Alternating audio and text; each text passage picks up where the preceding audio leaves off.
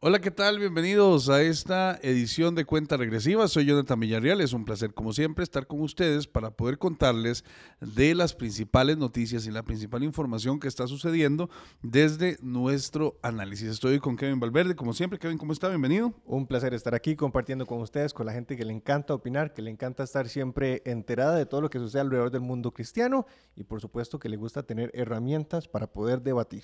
Así es, y que tengan también información que les ayude a llegar a un punto de análisis bueno y suficiente alrededor de lo que está pasando. Vamos a darle la bienvenida también a nuestra compañera Angie Zamora, que está con nosotros. Bienvenida Angie, ¿cómo está? Hola compañeros, un gusto acompañarles y bienvenidos a todos ustedes que se conectan a través de su plataforma favorita. Recuerden que nos pueden ver a través de nuestro canal de YouTube, se pueden conectar también, también a través de Google Podcast y Apple Podcast. Opiniones, eso es lo que queremos conocer, queremos leer sus comentarios, así que aquí los vamos a estar leyendo. Recuerden que nos interesa mucho que ustedes sigan en sintonía de este, de este programa y que por supuesto vayan a hacer toda eh, la opinión, porque al final esto es lo que queremos también generar, Kevin. Sí, exacto. Queremos saber y siempre la invitación es que esté atento a todas nuestras redes sociales. Si hay un tema que le llamó mucho la atención y usted quiere opinar, opine con toda la confianza que en la de menos por acá nos escuchamos. Así es, es importantísimo. ¿Qué les parece si vemos cuáles son los temas que traemos para esta semana, en estas primeras, la segunda semana de enero de este 2024? Vemos de inmediato ahí la lista de temas y el primer tema eh, lo estoy trayendo yo en este, en este caso que sería el avivamiento en Cuba, porque un viaje de misiones bautistas a Cuba eh, ve a casi 5 mil personas aceptar a Jesucristo. El segundo tema lo traigo yo porque Netflix está bajo un montón de críticas por presentar la escena en una serie animada para niños sobre una escena LGBTQ. Vamos a hablar de eso. Interesante lo que está haciendo Netflix. Y vamos con la tercera, el tercer tema, que la Corte Suprema de Estados Unidos decidirá si Trump puede ser excluido de las boletas de elección presidencial este 2024. Vamos a ver en qué termina esto. Bueno, y el cuarto tema lo traigo yo. Es que hay un estudio confirmado, un avance científico que confirmó una parte de la Biblia, un estudio bíblico. Fue un hallazgo que, hicieron un grupo arqueológico en Israel. ¿Por qué traigo yo este tema acá? Les confieso, Jonathan me dijo, ¿por qué puso ese tema? Ya vamos a ver, por qué hablamos. Cómo lo desarrolla. Pero vamos con el primer tema entonces. Si les parece, le pido a mis compañeros que por favor nos tiren el tiempo y el cronómetro en pantalla. Y ahí tenemos los cinco minutos y empezamos en 3, 2, 1. Y ahí está en este momento. Cinco minutos. Ya corriendo el tiempo. Hablamos de lo que está sucediendo en Cuba porque la Asociación Bautista del Oeste de la Florida se unió con la Asociación Bautista del Oeste de Cuba para empezar a generar una campaña de evangelismo en esta eh, zona. Estoy hablando específicamente de Villa Clara y Cienfuegos, que son las zonas que están hacia el oeste de, eh, de este país, eh, donde este grupo de bautistas fueron y luego de un periodo importante de tiempo de estar evangelizando a las personas, logran reconocer y tener levantadas las actas y los documentos de casi 5 mil personas aceptando a Jesús. Cuba es un mundo complicado porque antes de que se diera la este, revolución cubana, donde Fidel Castro toma el poder, había muchas iglesias en funcionamiento. Entonces el acuerdo que la, revolución y el gobierno toman en su momento con eh, las iglesias es este, venir y dejar solo las que ya estaban cuando la gente llegó eh, cuando la revolución empezó. Es decir, no pueden haber nuevas iglesias con sus instalaciones y todo. solo lo que había hasta el 59. Algo así como en China, pero en pequeña escala. No, como que solo, solo se puede, pero las que están registradas. Sí, pero, pero los cubanos no son tan, tan, tan agresivos como los chinos en ese tema. Entonces, ¿qué es lo que permiten? Permiten iglesias en casas, iglesias donde las personas puedan hacerlo, pero en sus casas, no templos, no actividades públicas, no nada. Entonces, por eso es que uno llega a una iglesia bautista en Cuba y se encuentra la gente conmovida por el Espíritu Santo cuando en otras iglesias bautistas eso no sucede, porque muchos credos se han ido uniendo para poder mantener las iglesias que ya se mantenían, igual las enseñanzas, igual todo. Entonces, Cuba tiene esa particularidad que no tiene mucha gente. Entonces, en este caso, este viaje misionero se unió con varias iglesias que existían, pero la mayoría son iglesias en casa. Fue algo poderoso lo que se vivió. Eh, cuenta la información también de, de muchachos que nacieron en, los Estados Unidos, luego de que sus papás migraron de Cuba, ahora como americanos podían entrar a Cuba este, y se reencontraron con familiares que no habían conocido, a familiares que aceptaron a Jesús. Esto es algo poderoso lo que está pasando y celebramos estos cinco mil personas que han entregado su corazón a Jesús, porque contrario a lo que mucha gente cree, en Cuba se ha logrado, eh, por lo menos en lo público, en el día a día, eh, ir bajando la presencia de cualquier tipo de deidad, más que los santeros cubanos, que eso sí los mantienen. Entonces yo celebro este tipo de cosas. Por ejemplo, la Iglesia Católica puede hacer sus misas, pero no puede hacer procesiones.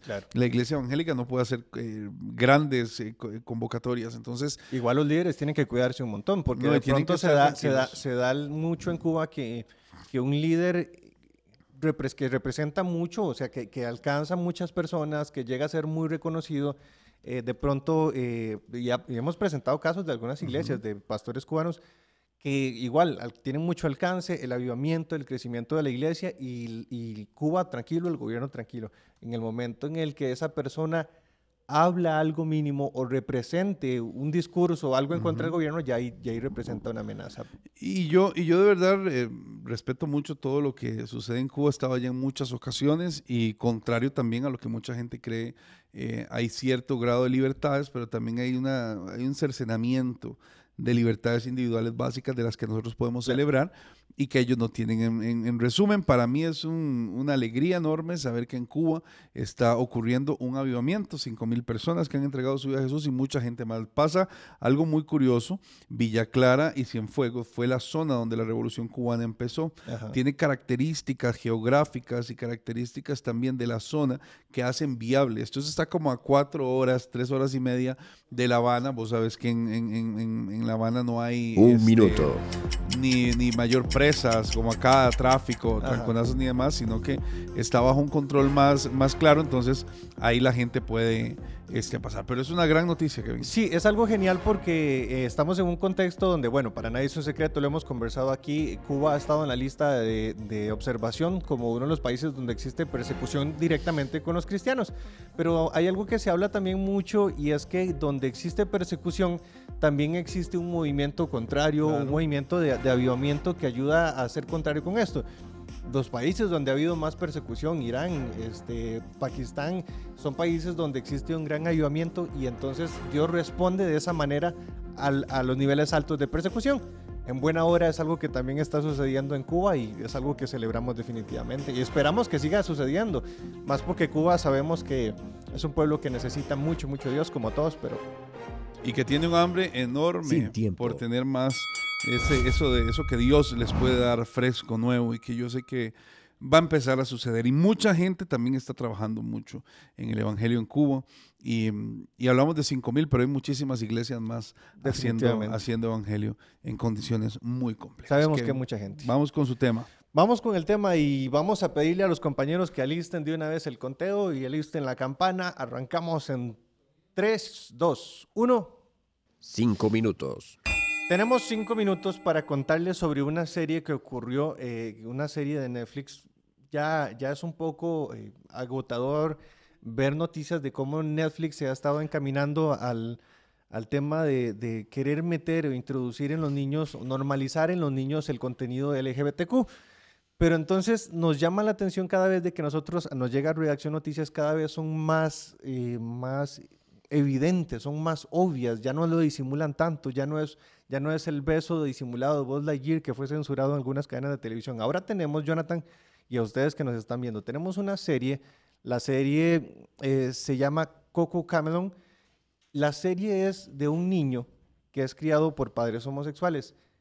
Ya eso de por sí alude mucho a una población conservadora, pero lo que más llamó la atención fue el capítulo número 8 de la primera temporada, donde el clímax del capítulo es los padres cantando una canción donde invitan al niño a que, que lo que dice el diálogo es, si usted quiere elegir, ¿qué, qué, quieres hacer? Solo experimenta, le dicen los papás al niño. El clímax es que el niño aparece saliendo de un closet, vestido con un tutú y vestido con una tiara, como una princesa. Y los padres lo celebran y eso es lo que lleva a mucha gente escandalizada a hacer un movimiento incluso vi en algunas informaciones que titulaban, buscaban hacer un boicot contra Netflix. Sabemos que es difícil hacer un boicot contra una compañía grande como Netflix, pero sí se puede alertar a los papás a que tengan más control de lo que están viendo los niños porque cada vez es mucho, mucho más evidente lo que está sucediendo. Ya no se puede, Jonathan, dejar a un niño ver televisión solo, como lo estaba haciendo antes. Usted es papá, usted tiene experiencia en eso.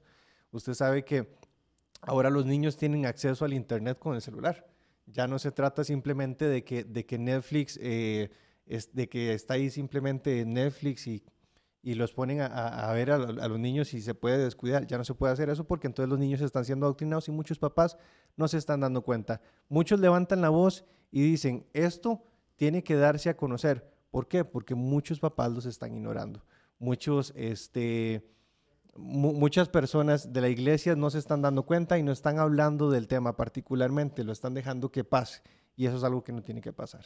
El tema es cómo contrarrestarlo, ¿verdad? Y esa, es la gran pregunta. Creo que si hubiera una posibilidad, si fuera solo Netflix en un evento aislado el que está haciendo esto, sería más sencilla la respuesta. Pero creo que un problema tan complejo como el que se está enfrentando en términos morales y sexuales requiere también un gran abordaje.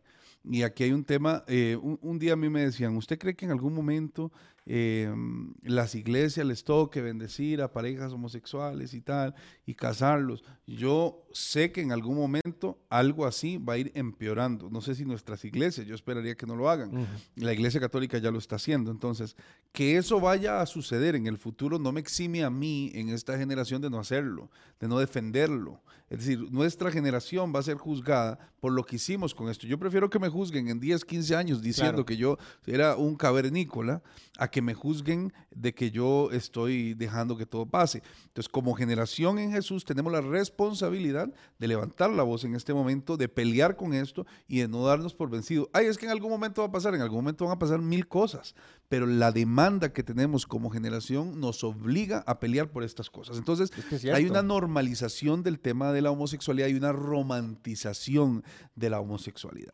Recién hace unos días salió una información de un transexual eh, muy conocido en México, que en México eso está de moda, al que le llegan y le piden eh, casarse el transexual acepta al otro hombre que le dice que se casen y hoy aparece, eh, días después sale la muchacha con la cara desfigurada o el muchacho con la cara desfigurada porque uno no sabe, va a hacer haciendo unos enredos, pero sale absolutamente con la cara desfigurada. Ese transexual, entonces hay una romantización y una liberalización donde la, el, conflicto, la, la, la la confusión.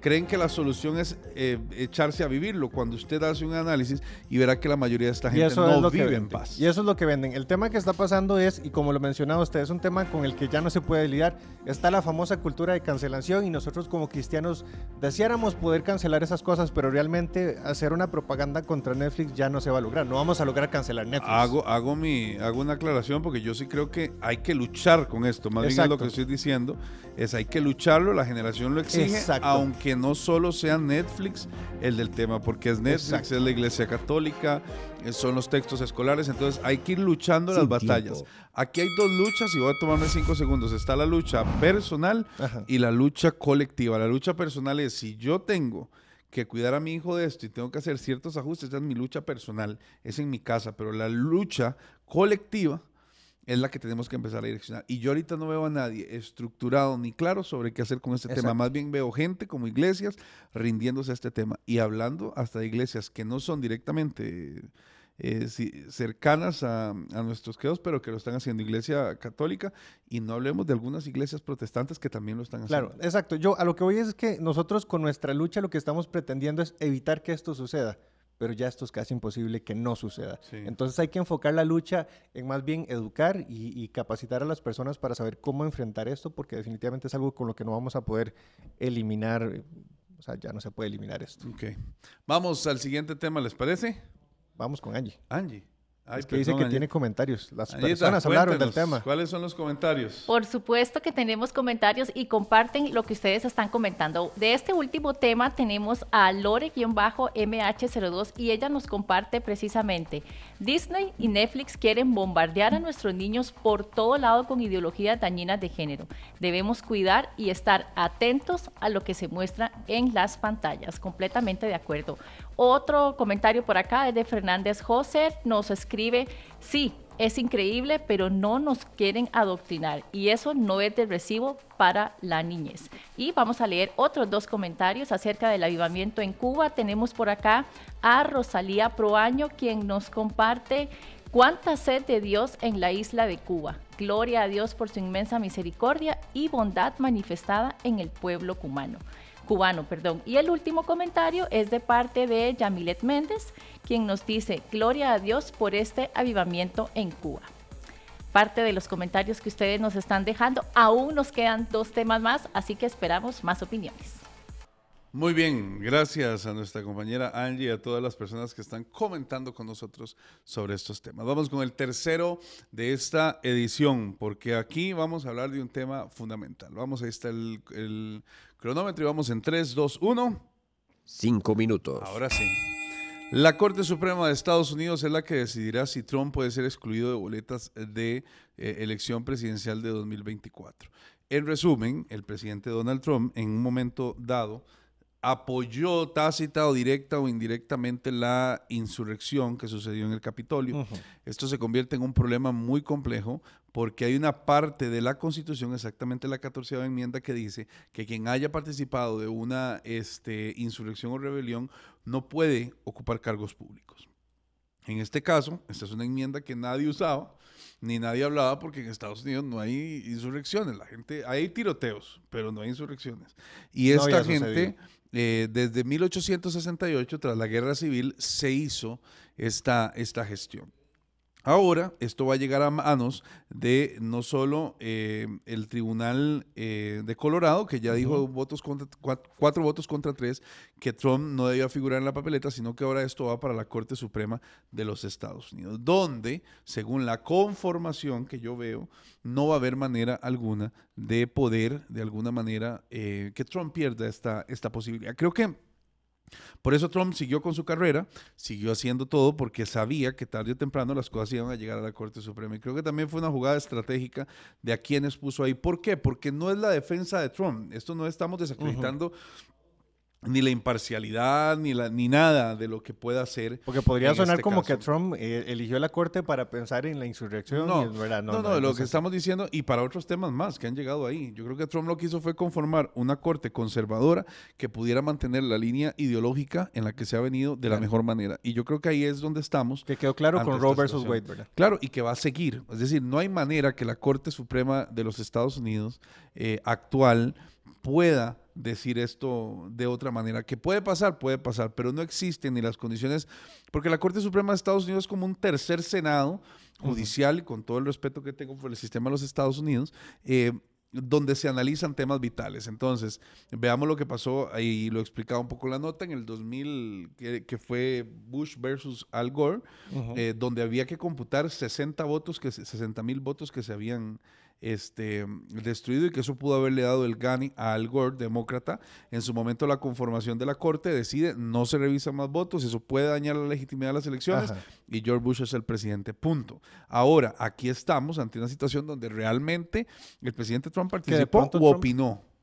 Que de pronto Trump... eh, es que ese, ese es el, ese es el debate porque... Participar es A ver, para, para muchos medios de comunicación, él fue el que incluso lo impulsó, ¿verdad? Pa- Para, para los demócratas, él fue el que lo impulsó. La salvada es que la corte a ser conservadora le- no le interesan los medios de comunicación. Sí, eh, claramente. Entonces, eso es lo que se ha estado tratando, pero es que recordemos que esto es una campaña. Trump lo dijo y lo advirtió desde el comienzo. Todo esto es parte de una campaña, no solo se trata de- de- del tema de la insurrección, porque él la- le han tratado de acusar de tantas cosas como fueran posibles. Él tiene una lista de acusaciones como si fuera, no sé, cualquier criminal eh, de alto rango. Y entonces lo que están buscando es, eh, hay que decirlo, lo- son los demócratas intentando a su máximo esfuerzo eh, evitar que Trump llegue a la presidencia. A mí me preocupa que, que esté sucediendo en los Estados Unidos algo que nunca había sucedido. Y es el tema de cómo en este momento se está politizando la justicia. Es decir, Claro. estamos utilizando a los jueces. Estados Unidos siempre eligió a los jueces de manera política.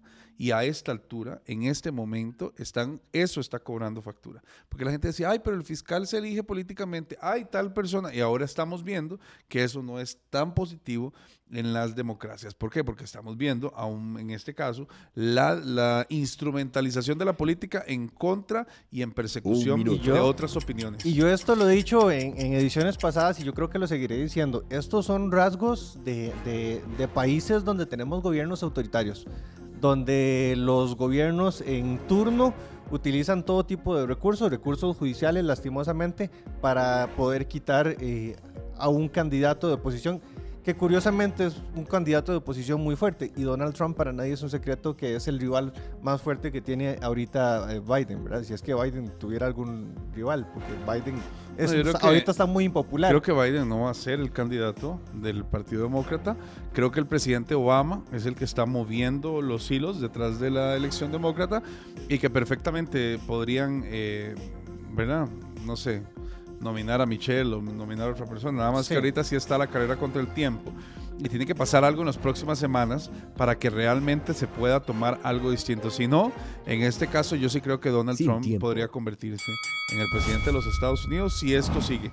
Al ver Claro. que en popularidad no hay manera de contrarrestarlo, le están tratando de contrarrestar desde lo judicial. La salvada, y aquí es donde yo sigo insistiendo, es que fue una decisión crucial haber tomado y haber nombrado en la Corte Suprema de los Estados Unidos a gente clave.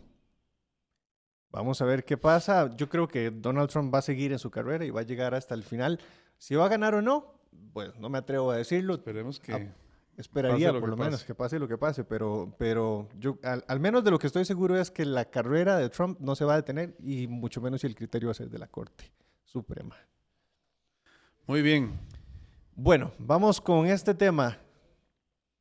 Vamos a pedir que a los compañeros que nos coloquen el conteo. Y iniciamos la cuenta en 3, 2, 1. Cinco minutos. Listo.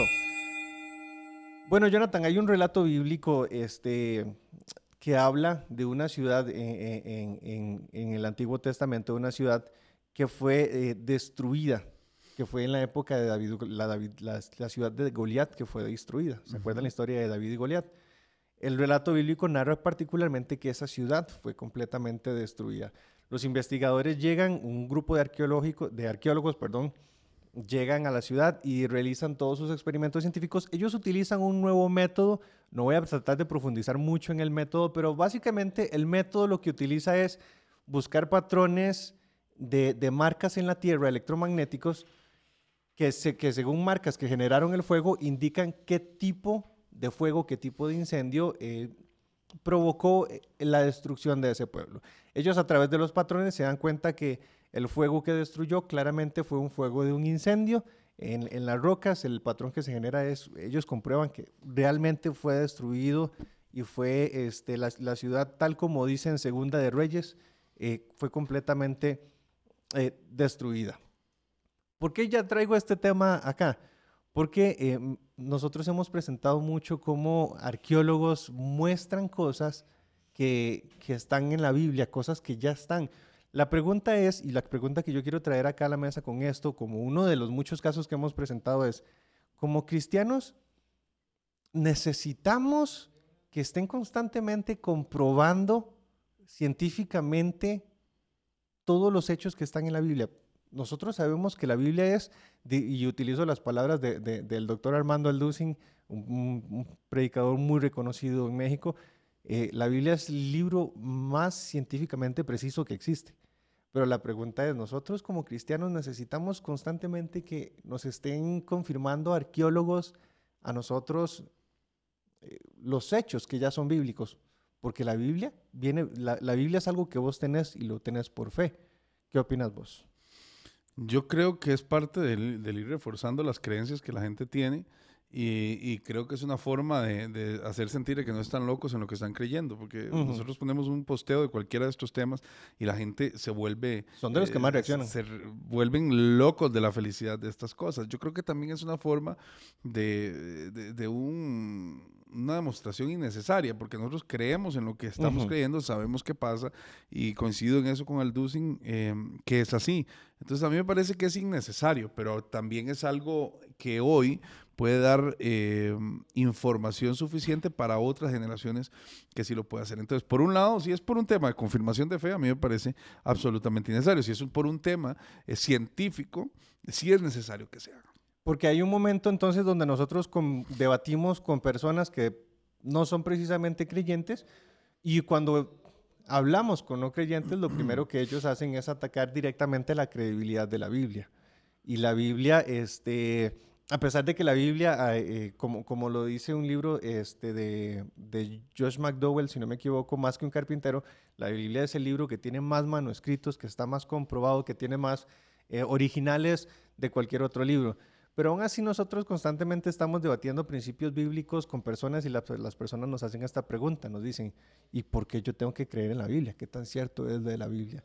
Entonces to- vienen todos estos tipos, estos tipos de, de, de, de- de descubrimientos científicos que nos permiten acercarnos más a la Biblia y le permite a las personas todavía tener más claridad. Israel, como dicen los arqueólogos, Israel es, un...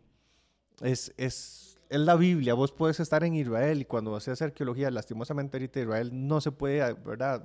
practicar mucho la arqueología eh, por el tema de la guerra, pero ellos dicen, vayan, visiten Israel. Cuando usted llega a Israel, usted puede tocar la Biblia, puede sentir la Biblia, puede tener más cercanía con la Biblia. Definitivamente estoy de acuerdo con usted que nosotros como cristianos no necesitamos este tipo de comprobaciones, no necesitamos este tipo de confirmaciones porque todo lo que está en la Biblia lo tenemos por convicción. Pero creo que también nos sirve a nosotros como herramienta tener todo esto porque normalmente debatimos con gente incrédula, con gente que no, no con gente que no, no, no, no, no cree a ojos cerrados como nosotros y necesita pruebas. En estos últimos segundos que nos quedan, yo sí creo que definitivamente necesitamos la investigación científica, necesitamos toda la información que sea necesaria, pero no para confirmar nuestra fe. Y además, eh, la- la- la- el Espíritu Santo es el que convence, no Exacto. soy yo con un documento. Si yo vengo y le saco a usted un documento y usted no quiere creer, usted no va a creer, así yo le traiga ocho documentos. El, el cuestionamiento siempre va a estar. Y, la- y el convencimiento no nos corresponde a nosotros darlo. Lo celebramos por la investigación, pero yo no lo celebro como algo que me haga, porque si yo celebro que se confirma un relato bíblico, es que estoy dudando del relato. Es que estaba dudando, sí. No sé. Pero bueno, ahí terminamos este segundo, el cuarto tema, el segundo tema del El bloque. cuarto tema del y segundo. nos vamos inmediatamente con Angie para ver qué otros comentarios tenemos. A empezar con el tema del Trump. ¿Qué dicen los comentarios? Iniciamos con Denis Rodríguez Pérez, quien nos escribe, eso es lo que muchos quieren, porque no desean ver el cambio que urge en Estados Unidos. Trump es quien hará la diferencia en las próximas elecciones. Otro comentario es por parte de Adri Ramijime. Ella nos escribe, es muy probable que Trump sea el próximo presidente de Estados Unidos, aunque quieran sacarlo de las elecciones, aunque hagan lo imposible. Y vamos a leer un comentario más, el último comentario, compañeros, del último tema acerca del de, el avance científico en Israel. Tenemos por acá a Andrés Zamora 2022, quien nos escribe, increíble esta noticia, cómo Dios sigue bendiciendo a Israel, hoy por hoy con la tecnología, y así saber lo que sucedió hace miles de años con un simple ladrillo. Antes de despedirnos, queremos agradecerles a todos ustedes por sacar su tiempo y conectarse con nosotros, por comentar y queremos pedirles que compartan este podcast para que más personas puedan unirse a nosotros, compañeros. Muy bien, Angie, muchísimas gracias más bien por todos esos comentarios. Invitamos a todas las personas a que sean parte eh, de nuestro podcast, que lo compartan y que además nos sugieran también temas, Kevin. Bueno, si las personas quieren que debatamos algún tema, escríbanos. Nosotros vamos a hacer un posteo, vamos a hacerles un posteo a las personas en las redes sociales diciéndole que quiere que compartamos aquí, que, que quiere que conversemos y nosotros con mucho gusto vamos a ver qué opinamos nosotros. Y bueno, ¿qué opinan ustedes también? Dejen sus ¿Y qué opiniones. podemos construir? Recuerde que usted puede compartir esto donde usted lo está escuchando. En alguna de las plataformas existe un icono que dice compartir en cualquiera de estas plataformas que están saliendo en este momento. Y ahí precisamente es donde va a poder usted enviarnos todas eh, a otras personas. Mira qué bueno este tema, esto estuvo interesante, esto acá. Lo más importante acá es poder generar conversación de lo que está pasando. Muchas gracias por habernos acompañado en, este, en esta edición de Cuenta Regresiva. Que Dios les bendiga mucho. Nos vemos exactamente en ocho días con otra edición de Cuenta Regresiva. Recuerde que también puede ver nuestro programa estelar Mundo Cristiano y estar informado en www.mundocristiano.tv, a donde están todas las informaciones que aquí hablamos. Los esperamos. Muchas bendiciones.